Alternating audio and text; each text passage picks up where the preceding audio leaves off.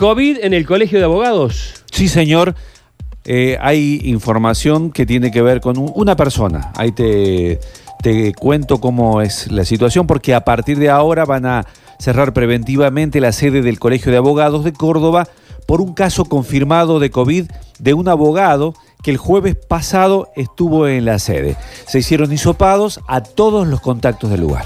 Bueno, estamos en línea con el doctor Ignacio Segura, presidente del Colegio de Abogados. Doctor Segura, gracias por atendernos. Buen día.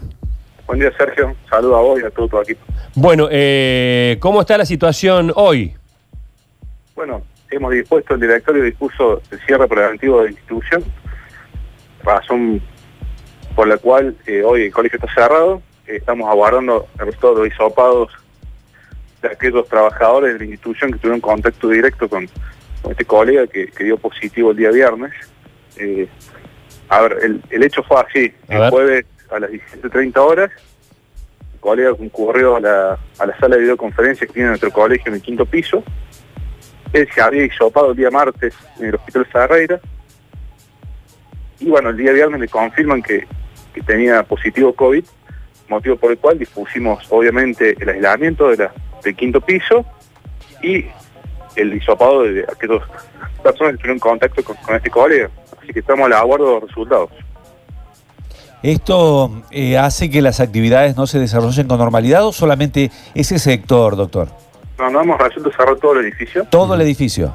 Sí, nosotros desde que iniciamos el aislamiento social obligatorio, allá por el 16 de marzo, dispusimos todo un sistema de atención virtual en el colegio, con lo cual, si bien va a ser limitada la atención, obviamente porque la sede está cerrada, seguimos trabajando por los canales virtuales ya, ya habilitados y que han funcionado muy bien durante todo este periodo de cuarentena.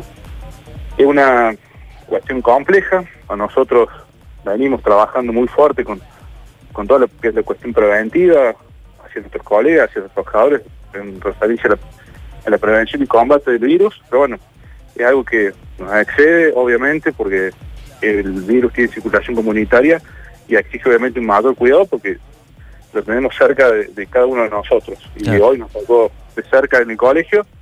Eh, esperemos que los resultados de, de los trabajadores que estuvieron en contacto con el colega eh, den negativo para poder seguir nosotros trabajando y obviamente vamos a incrementar las medidas de seguridad. O sea, eh, ¿cuándo tienen previsto ustedes reabrir? No, estamos a la, a la espera, A la espera. Obviamente de los resultados. ¿no? Preventivamente hemos dispuesto el cierre, no, no tenemos fecha certeza, con certeza de cuándo vamos a, re- a reabrir la sede. Claro. Está bien, está bien. Bueno, quedamos a la espera, doctor, entonces, a ver qué sucede y bueno, ojalá que, que, no, que no haya sido más que este caso aislado. Muchas gracias, Sergio. Saludos a todos.